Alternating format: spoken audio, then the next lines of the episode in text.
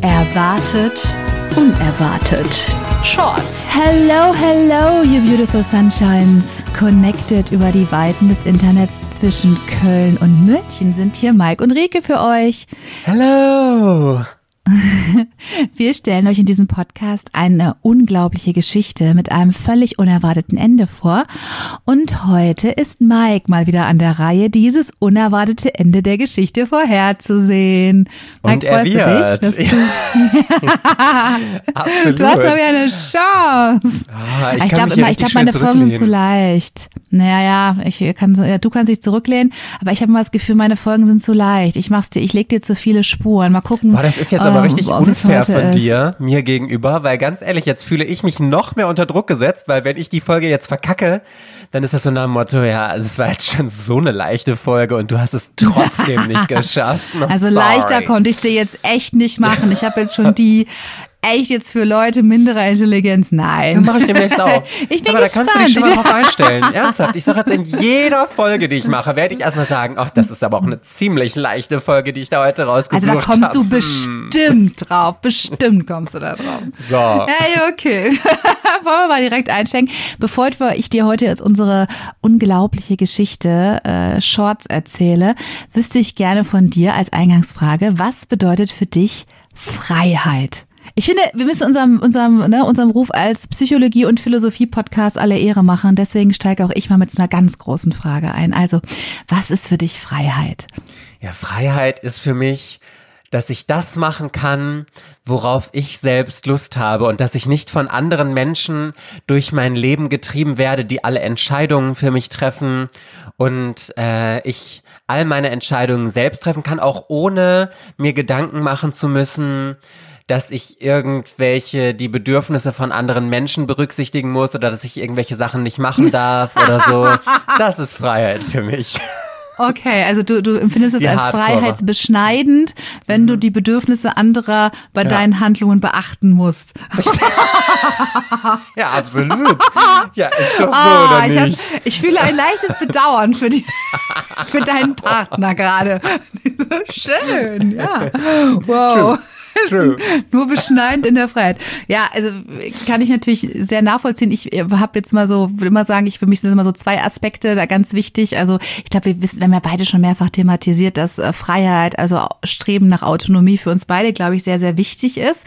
Und ähm, ich immer sagen will, es gibt ja sozusagen diese zwei Ebenen. Also es einmal Freiheit auch so im politischen Sinne. Also ich glaube, wir leben ja schon in einem sehr freien Land, in dem wir sagen dürfen, was wir wollen. Wir müssen natürlich damit rechnen, dass dem vielleicht widersprochen wird, aber erstmal dürfen wir sagen, was wir wollen und haben eigentlich so sehr viele Freiheiten, die einer auf politischer Ebene gewährt werden können.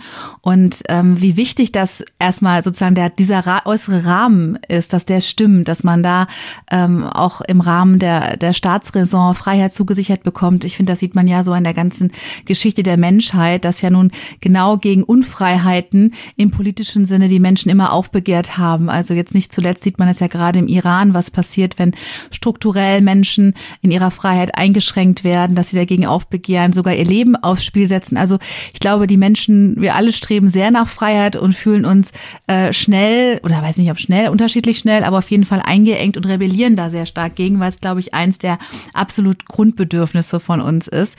Und ähm, das Ganze sozusagen nochmal, was du gespiegelt hast, würde ich jetzt mal so als meine individuelle persönliche Freiheit beschreiben.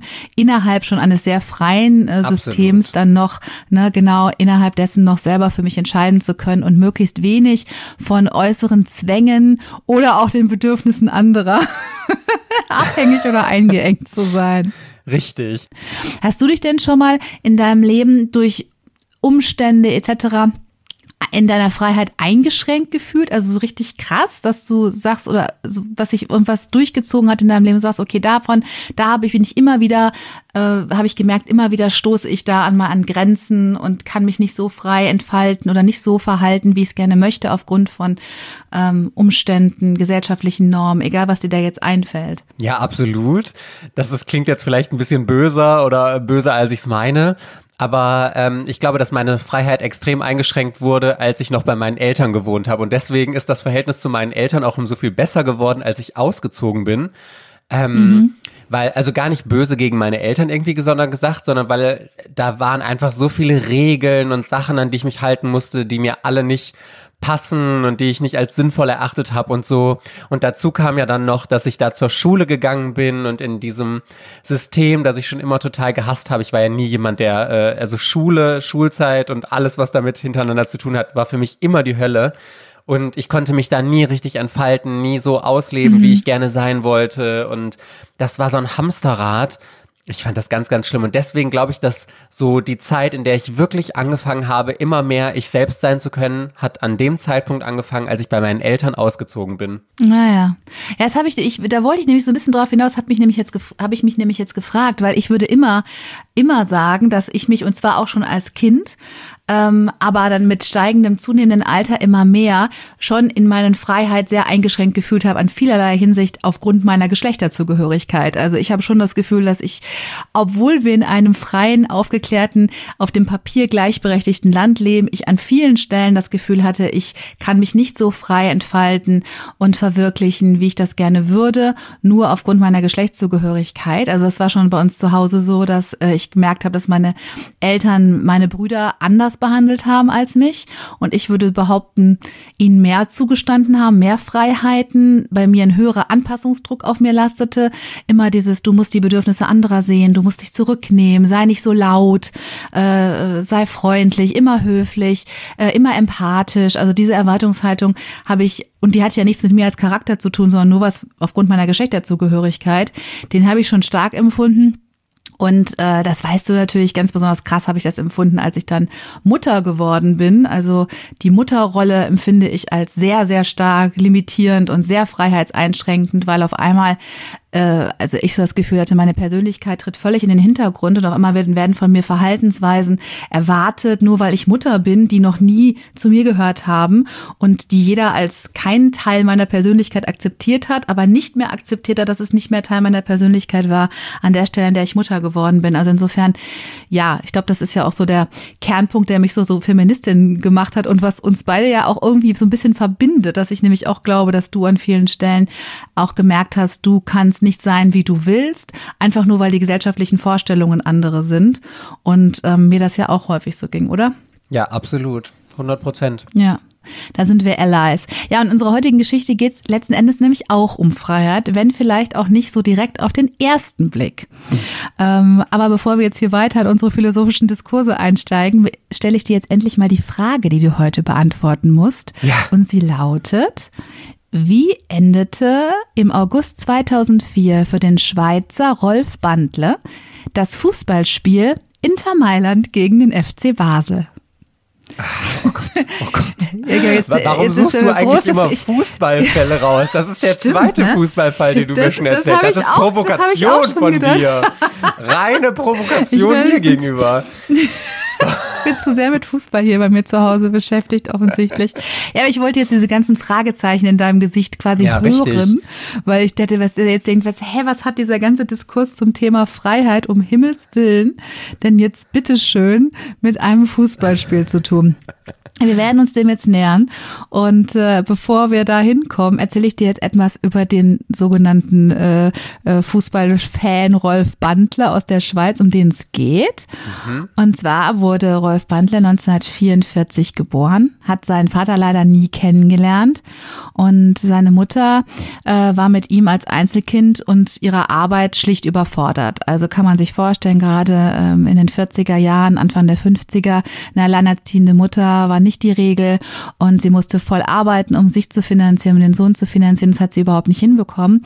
Und nachdem er dann kurz auf der Grundschule, also auf der sogenannten Primarschule heißt das in der Schweiz gewesen ist, wurde er tatsächlich von den Behörden von seiner Mutter weggenommen und einer Pflegefamilie äh, zugewiesen. Das war wohl also nicht die Entscheidung der Mutter, sondern die der Behörden.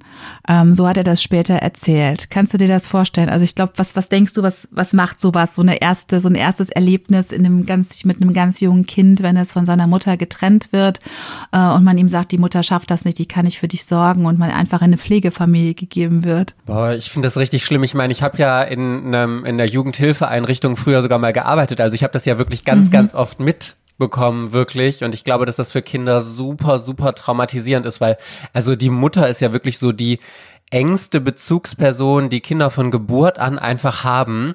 Und ähm, du liebst diese Person ja auch. Und wenn dir indirekt mitgeteilt wird, dass diese Person, zu der du so ein enges Verhältnis hast, du du so sehr einfach liebst, also vielleicht wird es nicht direkt gesagt, aber es ist, schwingt ja damit mit, dass es sagt, die Person ist nicht gut für dich, die Person kann nicht gut mhm. genug auf dich aufpassen. Mhm. Ich glaube, dann kriegst du so einen Hass gegen die Person, selbst wenn es stimmen mag, weil also für Kinder ist die Mutter ja einfach immer oder oft das Größte, wenn da jetzt nicht sonst was Krasses irgendwie passiert ist. Und ich glaube, dass das eine total traumatische Erfahrung einfach ist, das mitzumachen und ähm, ja, dass dich das einfach für den Rest deines Lebens zeichnet sowas mitzuerleben. Und deswegen glaube ich, dass gerade in den äh, Jugendhilfeeinrichtungen das super ist, wie mit den Kindern umgegangen wird, super wichtig und dass man da wirklich empathisch ist und das auffängt und dieses wichtige Verhältnis zur Mutter einfach auch wertschätzen, äh, zu wertschätzen weiß und diesen Kontakt da irgendwie weiter stark hält und so. Also ja, mhm. da, da könnte ich ewig lange drüber philosophieren. Richtig krasses Thema. Also ich glaube auch für Rolf äh, Bandler war das ein ganz traumatisches Erlebnis, was er dann in dieser Familie, in dieser Pflegefamilie erlebt hat. Darüber hat er später nie gesprochen.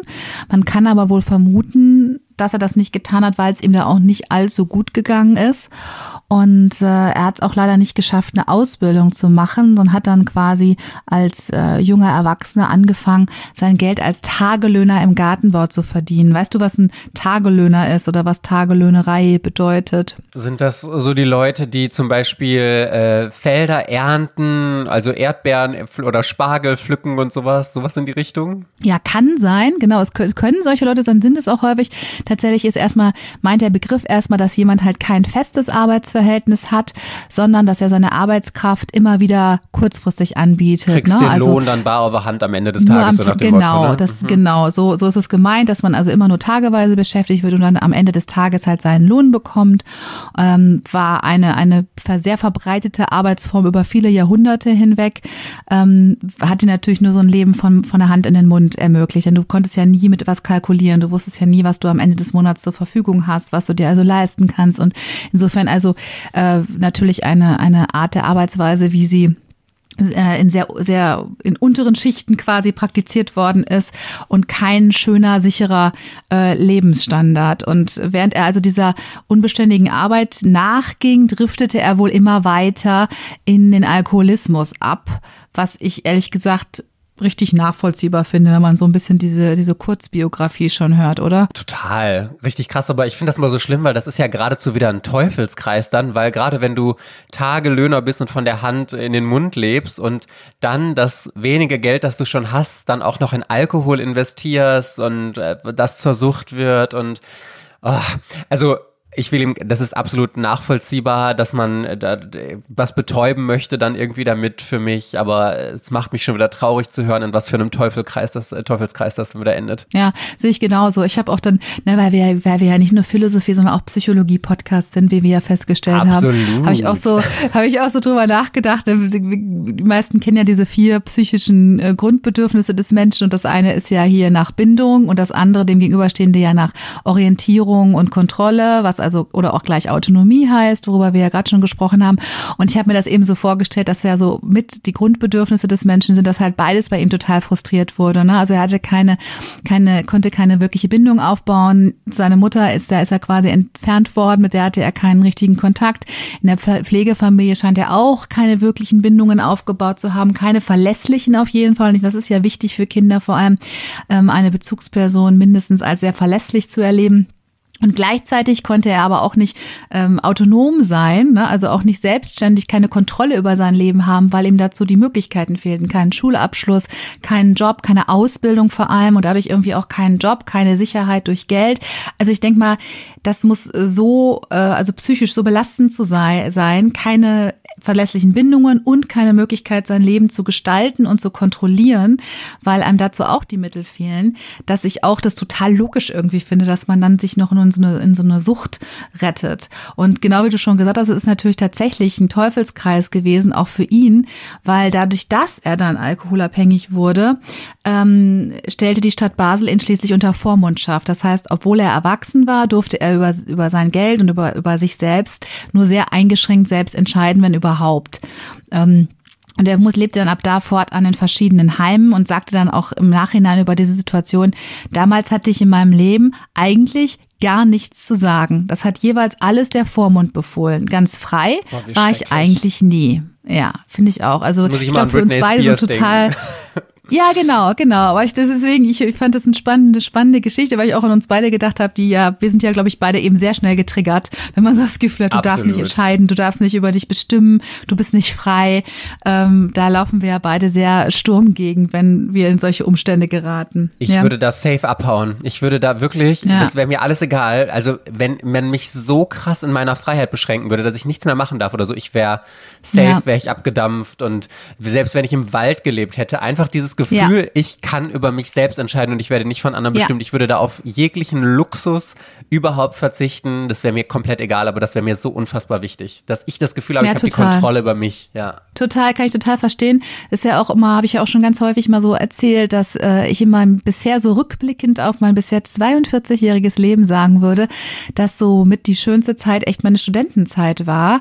Und äh, das wirklich daran lag, dass ich da ich hatte super kleine Studentenapartment, echt nur so 14 Quadratmeter, äh, eine winzig kleine alte Küche mit zwei Herdplatten, ein Bad, da war nicht mal eine Duschwanne, da war nur so ein Loch im Boden, in dem ich über das Wasser reinlief, die kleine Toilette. Also es war winzig, aber ich durfte über dieses winzige Reich zum ersten Mal und überhaupt komplett alleine bestimmen. Und ich musste keine Kompromisse eingehen, weil ich da mit jemandem zusammengelebt habe, weder mit Familie noch mit Lebenspartner oder sonst was, sondern ich war da komplett frei. Ich konnte mir meinen Tag komplett frei gestalten, äh, wie ich das haben wollte. Und das war dies- diese Freiheit, fand ich, war alles mehr wert als jedes Luxushaus, äh, alles sich Dinge kaufen zu können. Also auch für mich die schönste Zeit. Also insofern bin ich total bei dir zu sagen, lieber im Wald leben, als in so beschränkten Verhältnissen, bei denen man nicht über sich selbst entscheiden kann. Kann ich auch total. Kann ich auch total nachvollziehen. Ja, und ähm, bei Rolf Bandle wollen wir mal gucken, wie es bei ihm weitergegangen ist. Er lebte jedenfalls bis im Jahr 2014 in einem Heim und zwar dann in einem Wohnwerkheim Dietisberg in der Schweiz. Ähm, was ihn aber total, was er total geliebt hat, war Fußball.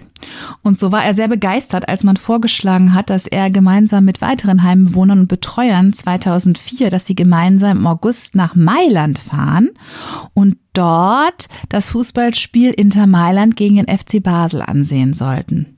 Ja, und was dann da Unerwartetes geschah, das wirst du mir jetzt beantworten müssen, denn wir Gott. kommen jetzt zum Point of No Return. Aber ne, vorher darfst du mir auch eine Frage stellen, die ich nur mit Ja oder Nein beantworten darf. Okay, gut. Ich muss jetzt nochmal überlegen. Also, du hast mir jetzt von dem netten Herrn erzählt, der äh, immer in Pflegeeinrichtungen aufgewachsen ist, über sein komplettes Leben nicht mehr so richtig bestimmen konnte und jetzt noch betreut wurde. Bin ich richtig? Der ist zu dem Zeitpunkt, war Ja. er noch in, einem, Ja. in einer Einrichtung und wurde eben betreut und Unter das war ein Ausflug. genau. Mhm. Ja, Wie alt genau. war der da? Weißt du das? Der war ähm, 60 zu diesem Zeitpunkt. 60? Also mittlerweile schon, ja, ja, 60, 2004. Der ist 1944 geboren. Also wir sind jetzt schon, der hat jetzt schon ein ganzes Leben hinter sich, kann man fast sagen. Okay, Ja. gut. Okay, ich, ich, ich frage ja, ich darf jetzt erstmal eine Frage stellen. Also, hat das, was ihm da passiert, etwas mit dem Fußballspiel zu tun, wo sie waren? Also, äh, ist es, hat es wirklich mit diesem Spiel direkt was zu tun oder, also, ja, das frage ich, darf ja keine entweder oder, hat es was mit diesem Fußballspiel zu tun?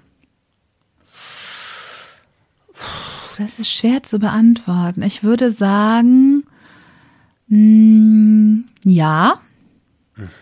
Ja, okay. Okay. Hm. Okay, Mhm. Ja, dann musst du jetzt lösen. Soll ich nochmal die Frage Ja, stellen? ja, oder bitte. Es- Ja, sag noch mal. Also die Frage lautet, wie endete im August 2004 für den Schweizer Rolf Bandle das Fußballspiel Inter Mailand gegen den FC Basel? Wie endete das für den? Also, Mhm. Also ich habe jetzt natürlich direkt irgendwie gedacht, ja, okay, gut, das, wie endet so ein Fußballspiel? Das endet äh, 3 zu 2 oder keine Ahnung, wie das endet oder äh, mit einem Elfmeterschießen, aber das hätte ja jetzt mit ihm nichts zu tun. Und wenn er da jetzt irgendwie als Flitzer oder so übers, äh, das kann natürlich sein, dass er äh, Free, wie heißt der nochmal, Free, äh, wie heißt der Typ nochmal? Welche Rolf? Rolf. Free Rolfi. Free Rolf mit einem Plakat über den oder äh, Send Help at Rolf äh, oder so über den Platz läuft und er dann äh, abgeschleppt und ins Gefängnis gekommen ist. Aber das wäre jetzt auch nicht so krass erwartet, unerwartet. Okay, also pass auf. Du hast mir ja erzählt, dass der großen Freiheitsdrang hat. Deswegen sage ich, der hat, als die da im Stadion waren, jemanden kennengelernt. Also ich, kein, nein, nein, nein, keine Oh, Liebesgeschichte, Liebesgeschichte. Rike. Ich komm, nein, Schade. nein, nein, ich komme hier nicht mit Liebesgeschichten. Ich muss hier den Konträrpart zu dir bieten, deswegen werde ich nicht mit Tieren und nicht mit Liebesgeschichten lösen. Oh, bedauerlich. Mhm. Jetzt hatte er sich aber in einen Esel verliebt. Aber gut, wenn du es nicht hören willst, bitte. So, also der hat da jemanden kennengelernt, der zufälligerweise recht ähnlich aussah wie er. Oder Mhm. der, der, muss, der muss noch nicht mal ähnlich sein. Nee, ich nehme es zurück. Der war gar nicht so ähnlich. Die, der hat einfach jemanden kennengelernt, der er total nett fand. Und die haben geschnackt und nett geplauscht und so. Und diese Person hat dann ganz viel über sich erzählt, dass sie ähm, in einem kleinen Häuschen einsam wohnt, weil das war auch ein alter, einsamer Herr. Und der Mensch hat während des Fußballspiels einen Herzinfarkt bekommen. So. Okay. Den hat er bekommen und ist gestorben. Und während er gestorben ist, hat er zu ah Rolf ja, ich gesagt, schon. Mhm. Rolf, du armer kleiner Rolf, ich habe keine Erben. Nimm mein Haus, nimm meinen Garten, nimm meinen vollen Kühlschrank. Kastanienstraße 7 wohne ich. Alles Gute dir. Mhm. Hier ist mein Ausweis. Du nimmst jetzt, du nimmst jetzt mein Leben ein. Und dann ist der Rolf Mm. nämlich stickum und heimlich ist äh, von den Betreuern abgedampft zum Kastanienweg oder Kastanienstraße 7 und hat dann da sich ein neues Leben in Freiheit aufge, aufgebaut. Ja. Ja, so Mm. Okay. ist es passiert, so ist es gewesen. Aha, Mhm. okay.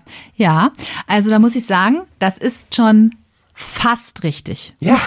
Es Nein. Ist, es ist ja, ja, es ist, ich sage aber, äh, in der, der, die grobe, der, der Ja. Kern, der Kern deiner Erzählung ist korrekt. Aber ich erzähle jetzt mal der Reihe nach. Also Ja. tatsächlich war es so, ich fand sehr amüsant.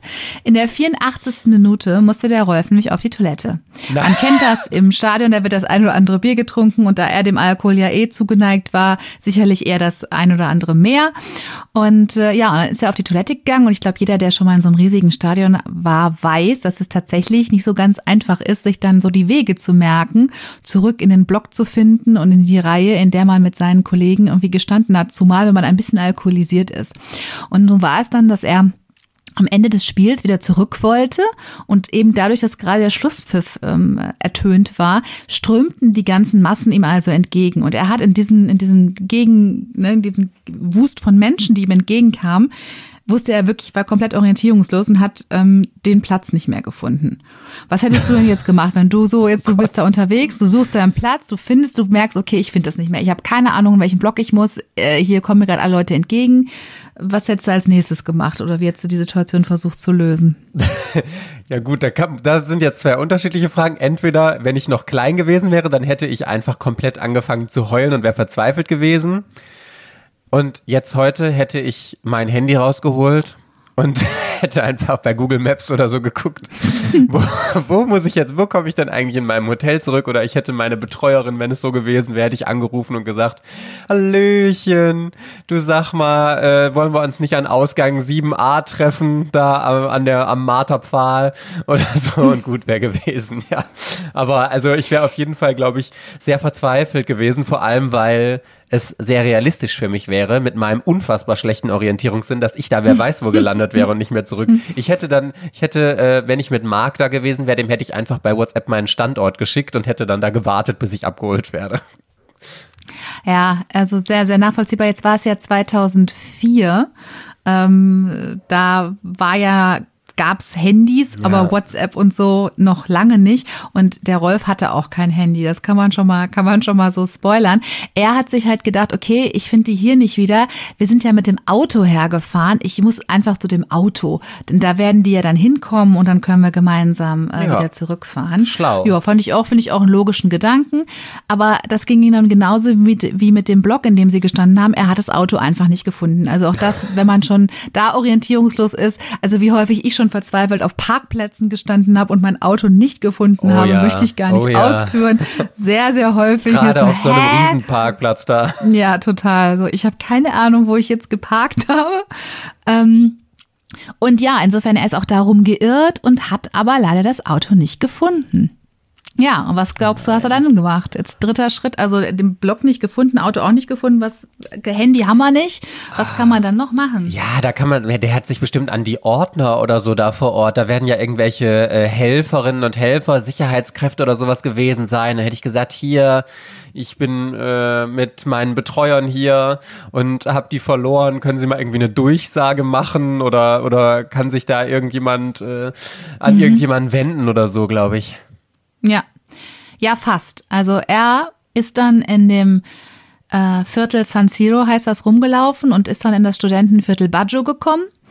Und dort hat er sich einen Schlafplatz gesucht und von dort an dort elf Jahre lang. Nein. Nein. Ja. Wie der, wie hat, wie, hä, Moment, wie hat er sich jetzt einen Schlafplatz? Der hat er einfach sich da hingelegt oder? Äh? Ja, genau.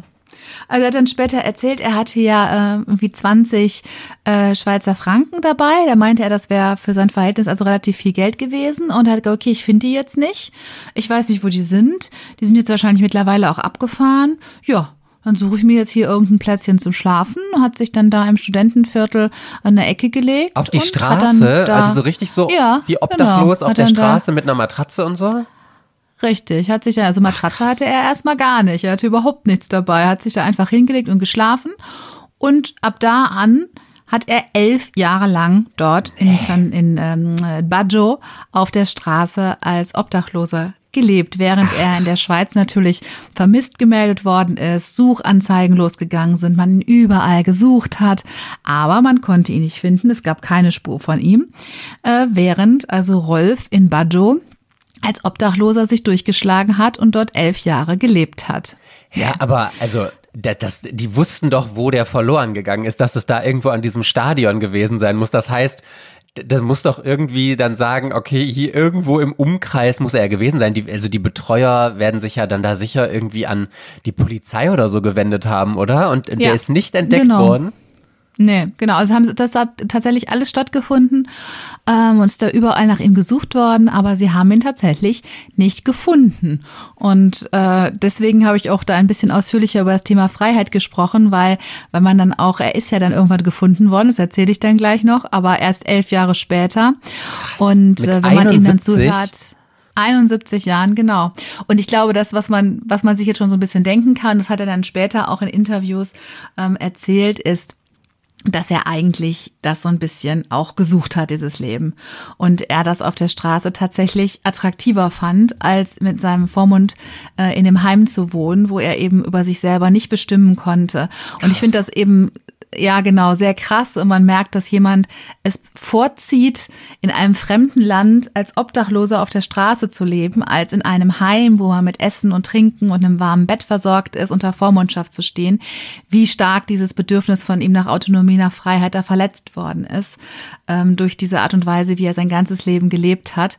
Äh, ja, Kristall, also ich glaube, er hat es nicht, er hat es nicht absichtlich gemacht, er ist nicht wirklich weggelaufen oder sonst was, aber er fand es dann auch gar nicht so schlimm und hat auf gar keinen Fall versucht, dieses, diesen, dieses, äh, diese Lebensweise zu ändern. Und ähm, er hat dann wohl Deswegen habe ich es auch betont, dass es ein Studentenviertel war, weil die Studenten, da ist er wohl ziemlich schnell zu so einer Institution gewo geworden. Die haben ihn alle Rudi genannt, obwohl er ja Rolf heißt. Ja. Und haben ihn wohl so ein bisschen durchgezogen. Also die, die haben ihm dann einen Schlafsack geschenkt, in dem er geschlafen hat. Er hat wohl jeden Tag von irgendjemandem äh, Essen bekommen oder auch Geld zugeschickt bekommen. Also er hat dann später in einem Interview auch gesagt, dass die Tage, an denen er mal nichts zu essen gehabt hätte, dass die wirklich, dass es ganz wenig Tage nur waren, in denen das passiert wäre. Also eigentlich gar nicht.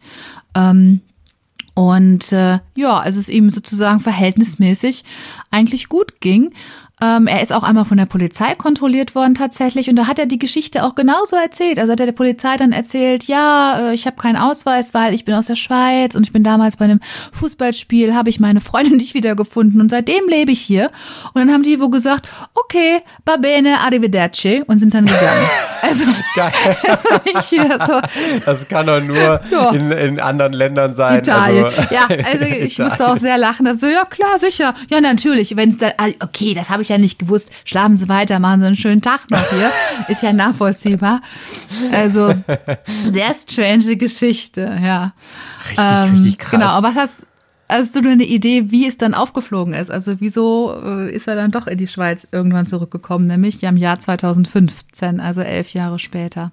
Okay, wenn du sagst aufgeflogen, dann hat er ja Mhm. auf jeden Fall wahrscheinlich nicht freiwillig, äh, dass er da das irgendwie Nee. beendet hat.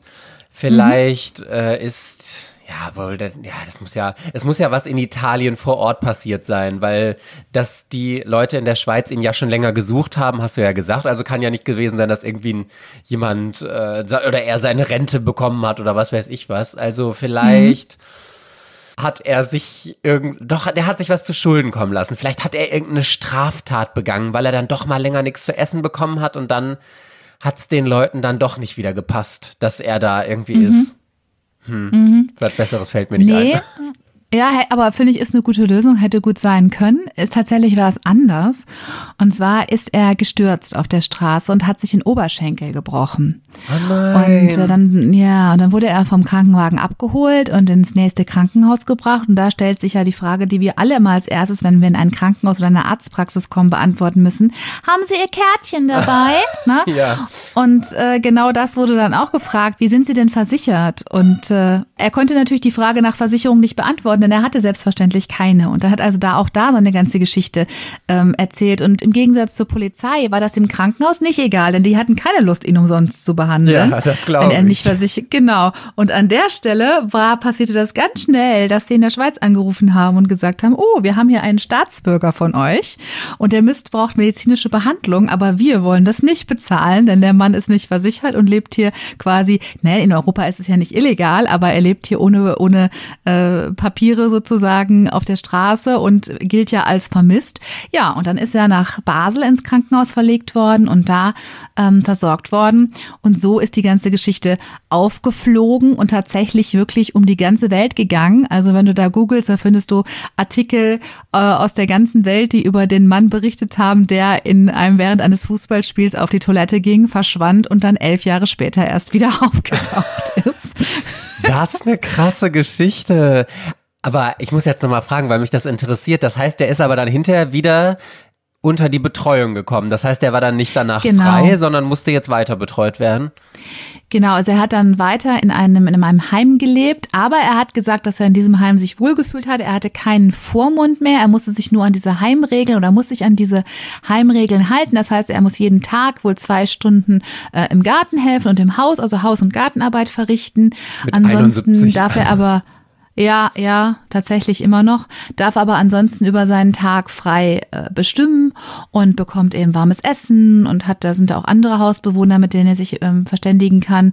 Und da fühlt er sich jetzt wohl. Er hat wohl auch seinen früheren Vormund noch mal einmal wieder getroffen. Für ihn war das keine schöne Wiederbegegnung, weil er natürlich überhaupt keine guten Erinnerungen an diesen Mann hat. Der hat ihm nichts getan, aber einfach, dass der über ihn bestimmt hat, ihm sein Geld immer weggenommen hat und dann immer nur zugeteilt hat als, in der Schweiz heißt das Sackgeld. Ich kannte diesen Namen gar nicht, habe ich jetzt bei der Recherche gelernt, was man bei uns Taschengeld nennt. Ne? Hier heißt das auch Sackgeld.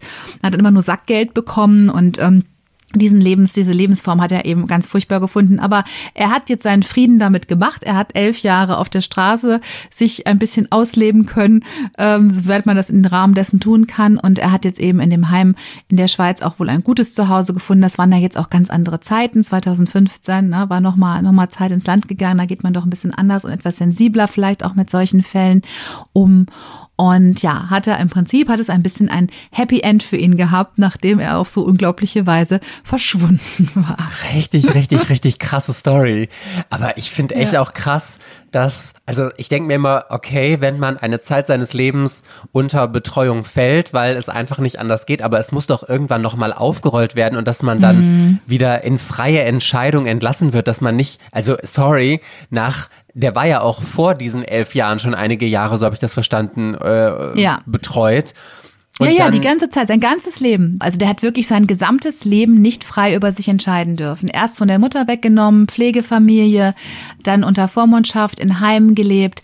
Er hat wirklich nie tatsächlich bis auf diese elf Jahre selbst über seinen Tagesablauf entschieden, selbst über das Geld, was er hatte, verfügen dürfen, aufgrund seines Alkoholismus und äh, ja, der, der Meinung der Behörden. Und ich finde eben auch, dass das ist ja so das Thema, ne? das hatten wir schon mal in einer anderen Folge auch kurz angesprochen.